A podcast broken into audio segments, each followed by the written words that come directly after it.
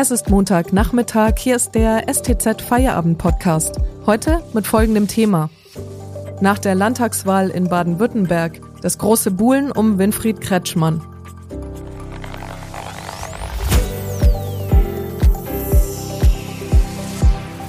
Am Mikrofon ist Miriam Hesse. Hallo. Die Landtagswahl in Baden-Württemberg haben die Grünen haushoch gewonnen. Jetzt hoffen die Liberalen und die Sozialdemokraten auf einen Regierungswechsel. Aber auch die CDU hat starkes Interesse bekundet, die Zusammenarbeit von Grün-Schwarz mit Kretschmann fortzusetzen. Wie wird der alte und neue Ministerpräsident sich wohl entscheiden? Und welche Zukunft hat die gescheiterte CDU-Spitzenkandidatin Susanne Eisenmann? Darüber spreche ich heute mit dem Chefredakteur der Stuttgarter Zeitung, Joachim Dorfs. Hallo, Herr Dorfs. Hallo, Frau Hesse. Herr Dorfs, die Grünen haben ja in Baden-Württemberg ein sensationelles Ergebnis eingefahren. Sie haben die Wahl eindeutig gewonnen. Oder sollte man besser sagen, Kretschmann hat die Wahl gewonnen? Da steckt schon sehr viel Kretschmann drin. Ähm, Kretschmann hat überragende Persönlichkeitswerte. Das hat sich vor der Wahl schon gezeigt. Und das ist ja bis tief in Unionskreise hinein. Selbst zwei Drittel der Unionswähler hätten Kretschmann gewählt, wenn sie sich für eine Person hätten entscheiden können. Also insofern überragende Persönlichkeitswerte. Kretschmann ist einfach sehr beliebt dadurch, dass er sich immer als undogmatisch und nicht äh, sonderlich parteipolitisch betätigt hat. Also Beispiel die Prämie für den Verbrennungsmotor, den er, die er versucht hat durchzusetzen äh, zu Beginn der äh, Corona-Pandemie, war sicher nichts, was äh, die Bundesgrünen gut gefunden haben, äh, war aber, hat ihm aber hier in Baden-Württemberg äh, eindeutig Pluspunkte gebracht. Den Analysen zufolge konnte Herr Kretschmann ja vor allem auch bei den Ü60-Wählern punkten. Ist das dann auch die Belohnung für sein Corona-Krisenmanagement? Denn die sind ja dann auch in dieser Risikogruppe. Also man weiß nicht genau, ähm, welchen Einfluss das Corona-Krisenmanagement hatte. Insgesamt muss man ja sagen, dass es in Baden-Württemberg ich würde mal sagen, so mittel funktioniert hat. Also ähm, die Inzidenz ist jetzt nicht so wahnsinnig hoch gewesen oder ist auch nach wie vor nicht so wahnsinnig hoch in Baden-Württemberg. Andererseits hat man schon den Eindruck, dass das Management hier doch eigentlich eher behäbig ähm, vonstatten gegangen ist. Ähm, wenn man sieht, was es für gute ähm, Vorbilder in einzelnen Kommunen oder Landkreisen wie Tübingen oder auch Böbling oder Rems-Murr-Kreis gegeben hat, wo das Sozialministerium eigentlich nur mal hätte hingucken müssen und äh, sehen müssen, wie sehr, ähm, äh, wie stark setzen diese, diese Kommunen oder diese Landkreise auf Tests beispielsweise und was sind da ähm, erfolgversprechende Modelle. Auch beim Impfen ähm, war Baden-Württemberg jetzt nicht sonderlich weit vorne. Also es ist unklar, wie, wie weit ähm, Corona da eine Rolle gespielt hat. In den Umfragen zuvor hieß es immer, Corona hat die entscheidende Rolle und das ist auch äh, durchaus plausibel. Andererseits hat es in den Nachwahlbefragungen keine so ganz große Rolle mehr gespielt. Also kann man schlecht sagen. Die CDU-Spitzenkandidatin Susanne Eisenmann hat ja eine herbe Niederlage kassiert. Sie haben sie kurz vor der Wahl noch auf dem Podium zu Gast gehabt. Was ist Ihr Eindruck? Woran ist sie gescheitert letztlich? Ja, Susanne Eisenmann hatte sicherlich einen sehr schwierigen Wahlkampf. Zum einen ist sie gerade im Vergleich zum, zum sehr beliebten Ministerpräsidenten Winfried Kretschmann bei den Leuten einfach nicht so gut angekommen. Muss man, muss man so feststellen. Es sind sicher, äh, oder es wäre sicher auch ganz anderen Leuten äh, so gegangen. Ähm, Kretschmann ist einfach sehr beliebt und ähm, jeder, jeder Spitzenkandidat, jede Spitzenkandidatin hätte da äh, stark mit zu kämpfen gehabt. Zum Zweiten ist sie als Kultusministerin sowieso immer in der Schusslinie. Selbst in Zeiten, äh, in denen es keine Corona-Pandemie gibt, ist man da immer zwischen den Fronten, zwischen Lehrern, Schülern, Eltern und ist nicht notwendigerweise beliebt äh, im Land. Man ist bekannt, das ist ein Vorteil, aber man ist nicht notwendigerweise beliebt. Und das Dritte sind möglicherweise auch ähm, politische Fehlentscheidungen, die sie getroffen hat und die ihr aus den eigenen Kreisen schon vor der Wahl äh, letztlich vorgehalten wurden. Da ging es darum, dass sie die Nationale Wissenschaftsakademie Leopoldina ähm, als ähm, nicht auf der Höhe der Zeit äh, bezeichnet hat. Äh, da ging es darum, dass sie Schulen unabhängig von der, von der äh, Corona-Inzidenz wieder öffnen wollten, was auch nicht gut angekommen ist. Also unterm Strich ist es letztlich eine Mischung aus unterschiedlichen Faktoren, die dafür gesorgt haben, dass es am Ende nicht erfolgreich war. Welche Zukunft auf der politischen Bühne prognostizieren Sie denn jetzt, Frau Eisenmann? Keine große, ehrlich gesagt. Also Frau Eisenmann hat ja schon gesagt, dass sie jetzt in diesem im kommenden Prozess keine führende Rolle spielen wird. Das liegt auf der Hand, weil das liegt in der, in der Hand der, der Parteiführung. Also da ist Thomas Strobel ähm, äh, jetzt an vorderster Front. Selbst wenn es zu einer Neuauflage von Grün-Schwarz kommen sollte, was nicht gesagt ist, ist auch in diesem Kontext eigentlich nicht ausgemacht, dass Frau Eisenmann wieder einen Ministerposten bekommt. Und sie hat äh, auch kein, äh, kein eigenes Landtagsmandat gewonnen. Sie hat im Wahlkreis Stuttgart II, in dem sie angetreten ist, sehr deutlich gegen äh, den bisherigen Verkehrsminister Winfried Herrmann von den Grünen verloren. Also insofern welche Rolle Susanne Eisenmann künftig in der baden-württembergischen CDU spielt, wird man sehen müssen. Die FDP jubelt über ihr Wahlergebnis von 10,5 Prozent. Das sind 2,2 Prozent plus. Haben die Liberalen alles richtig gemacht? Die Liberalen haben ein wirklich gutes Ergebnis erzielt. Woran das genau liegt, ist schwer zu sagen. Also zum einen hat sich die FDP ja sehr stark gemacht für Öffnungen, Ladenöffnungen auch in Corona-Zeiten, das ist immer ein zweischneidiges Schwert. Also einerseits ist die Forderung natürlich sehr nachvollziehbar, andererseits ist sie unter Pandemiebedingungen auch immer ein bisschen kritisch. Aber ähm, die FDP hat auf jeden Fall den Finger in die Wunde gelegt, was das Corona-Management äh, der Landesregierung angeht. Die FDP hat auch sehr stark die, äh, die Bildungspolitik kritisiert und sich damit von, auch von Susanne Eisenmann und der CDU abgesetzt.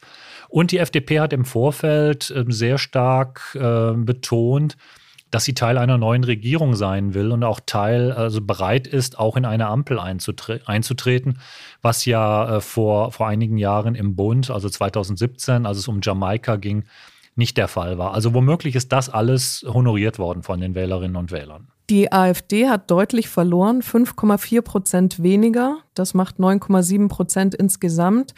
Wie kann man das erklären? Das ist in der Tat eine ziemliche Überraschung, ähm, weil die AfD in den Umfragen eigentlich immer höher taxiert wurde. Und im Zweifel äh, schneidet die AfD dann noch mal besser ab. Also insofern hätte man sie eher bei 12 oder gar 13 Prozent äh, sehen können. Das ist jetzt am Ende vergleichsweise nur 9,7 Prozent waren, ist insofern äh, wirklich eine Überraschung. Die, die AfD war äh, in Baden-Württemberg äh, mit 15 Prozent in einem westdeutschen Flächenland am stärksten vertreten überhaupt. Die AfD hatte da strukturell immer, wie es auch schon in den 90er Jahren mit den Republikanern waren, einen, einen gewissen Boden an, äh, an Unterstützern. Ich vermute, dass die AfD weniger, als man es hätte erwarten können, von der Unzufriedenheit mit dem Corona-Management der Regierung profitiert hat. Hinzu kommt, dass die AfD, wer die letzten fünf Jahre äh, im, äh, den Auftritt der AfD im Landtag verfolgt hat, wie sich die Fraktion selbst zerlegt hat, das antisemitische Element äh, in der Partei, das im Landtag auch klar sichtbar war, also die AfD hat sich da auch sehr stark äh, selbst äh, demaskiert äh, durch ihr Auftreten im Landtag und womöglich ist das einfach auch äh, ein Grund für den, für den deutlichen Stimmenrückgang. Die SPD strahlt ja vor allem in Rheinland-Pfalz, könnte auch über eine Ampelkoalition jetzt in Baden-Württemberg in die Regierung kommen. Welche Strahlkraft kann das auf Bundesebene auslösen? Hat das vielleicht sogar positive Konsequenzen für die anstehende Bundestagswahl? Zunächst mal muss man sagen, dass die SPD ja kein brillantes Ergebnis in Baden-Württemberg eingefahren hat. Sie hat aber von den kleineren Parteien noch das beste Ergebnis eingefahren. Insofern strahlt das äh, womöglich tatsächlich auch positiv aus, auf die SPD aus. Insgesamt ist meines Erachtens völlig offen, ob es ein ob es ein, eine Fortsetzung von Grün-Schwarz gibt, wofür sehr viel spricht, oder ob die Bundeskräfte, die darauf hinwirken wollen, dass Baden-Württemberg zu einem Modellfall für den Bund werden kann, ob die obsiegen und dass dann womöglich doch äh, in Baden-Württemberg es eine grün geführte Ampel geben kann. Kretschmann hat also die Qual der Wahl. Möglich ist eine Neuauflage von Grün-Schwarz oder eine Ampelkoalition aus Grünen, SPD und Liberalen. Darüber sprechen wir gleich. Vorher machen wir kurz Werbung. Wenn Ihnen dieser Podcast gefällt, denken Sie bitte daran, ihn auf iTunes oder Spotify zu abonnieren, damit Sie keine Folge mehr verpassen. Wenn Sie die Stuttgarter Zeitung zusätzlich unterstützen wollen, geht das am besten mit einem STZ Plus Abo. Das kostet 9,90 Euro im Monat und ist monatlich kündbar. Damit lesen Sie zum Beispiel die Analyse von meinem Kollegen Rainer Ruf. Aufbruch ins Ungewisse die Landes-CDU ringt um personelle Erneuerung. Das macht sie für eine Koalition schwer berechenbar. Den Link zum Artikel finden Sie in der Podcast-Beschreibung. Unterstützen Sie Journalismus aus der Region für die Region. Dankeschön. Der Chefredakteur der Stuttgarter Zeitung, Joachim Dorfs, analysiert für uns die Ergebnisse der Landtagswahl vom Sonntag. Herr Dorfs, die CDU möchte ja gerne die Regierung mit den Grünen fortsetzen. Ist es dann überhaupt eine gute Idee oder sollte sie sich lieber eine starke Rolle in der Opposition sichern? Ja, man muss sich die Alternativen für die CDU mal ansehen. Die Möglichkeit eins ist, äh, sie geht in eine Regierung mit rein oder sie bleibt in der Opposition. Wenn sie in der Opposition ist, ist sie gemeinsam mit der AfD in der Opposition gegen die Ampelregierung aus den drei anderen Parteien. In einem Wettbewerb ähm, mit der AfD gegen die Regierung kann die CDU eigentlich nur verlieren. Das ist jedenfalls, das ist auch die eigene Analyse der, der Parteiführung. Insofern muss die CDU einfach einen sehr großes Interesse daran haben, wieder Teil der Regierung zu sein. Und deshalb wird die Parteiführung auch, ein, auch bereit sein, einen hohen politischen Preis dafür zu zahlen, wieder in, das, äh, wieder in die Regierung Kretschmann eintreten zu können. Liberale und Sozialdemokraten buhlen ja ebenfalls um die Gunst Kretschmanns. Wie wahrscheinlich ist denn, dass diese Ampelregierung zustande kommt und wo wären mögliche Hindernisse? Die Wahrscheinlichkeit ist meiner Ansicht nach etwa 50-50. Es spricht viel für eine Fortsetzung von Grün-Schwarz, weil Kretschmann auch im Vorfeld immer bereits gesagt hat, er setze auf Stabilität. Eine Zwei, ein Zweierbündnis ist immer leichter zu führen als ein Dreierbündnis. Allein schon rein technisch äh, sind die äh, Koalitionsverhandlungen in, in Corona-Zeiten mit zwei Delegationen einfach günstiger äh, zu gestalten als mit, als mit drei Delegationen. Aus Bundessicht wird es sicher einen Druck oder den, den explizit ausgesprochenen Wunsch, insbesondere der Bundesgrünen geben, doch in eine Ampel einzusteigen, in eine grün geführte Ampel, weil das ein äh, Modell für den Bund sein könnte. Im Moment geben es die Zahlen in der Bundespolitik nicht her. Da sind die Grünen einfach äh, zu weit weg von den, von den Ergebnissen, äh, die die Grünen hier in Baden-Württemberg eingefahren haben. Aber grundsätzlich, wer weiß, mit äh, ein paar Punkten rauf oder runter an der einen oder anderen Stelle, ist das vielleicht gar nicht so völlig abwegig. Also insofern, aus bundespolitischer Sicht gibt es sicher äh, einen, einen klaren Wunsch, das einfach auch auszuprobieren, um das, äh, äh, um, um diesen Modellcharakter haben zu können. Politisch liegt die SPD an vielen Stellen relativ nah bei den Grünen. Äh, der Knackpunkt wird ich glaube, egal in welchen Verhandlungen, immer das Thema Klimaschutz sein. Die FDP beispielsweise versteht sich schon als Partei, die den Verbrenner schützen will, also den Verbrennungsmotor. Das ist, glaube ich, relativ klar, dass das ein, ein großer Knackpunkt wird und dass die, dass die Grünen in der Lage sein werden und wollen, ähm, hier einfach klare klare Aspekte für mehr Ökologie und für mehr Klimaschutz zu setzen. Und ähm, insofern mit der SPD wird es meiner Ansicht nach keine großen Differenzen für die Grünen geben.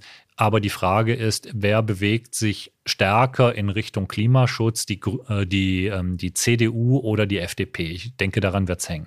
Was bedeutet das denn jetzt eigentlich für das Land insgesamt, dass Grün das neue Schwarz ist? Für die Wirtschaft, für die Gesellschaft? Das bedeutet, dass die Grünen letztlich die Verantwortung dafür tragen, dass der Umbau des Landes Baden-Württemberg in eine CO2-freie Zukunft gelingt und dass es gelingt, da Ökonomie und Ökologie miteinander zu vereinen oder zu versöhnen. Das ist eine sehr große Aufgabe, weil die, die Ökologie durchaus natürlich auch soziale Verwerfungen zur Folge haben kann. Wenn wir, wir haben gerade schon über den Verbrenner gesprochen. Wenn man sieht, es gibt 70.000 Arbeitsplätze in Baden-Württemberg, die direkt oder indirekt am Verbrennungsmotor hängen. In dem Moment, wo der Verbrennungsmotor keine Zukunft hat, muss man für diese Leute auf jeden Fall andere Perspektiven suchen.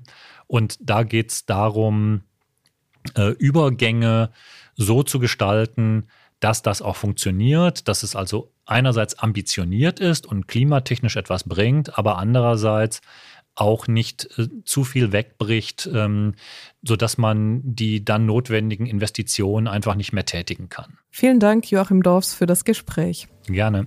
Und das war der STZ Feierabend am Montag. Eine neue Folge hören Sie morgen. Einen schönen Abend noch.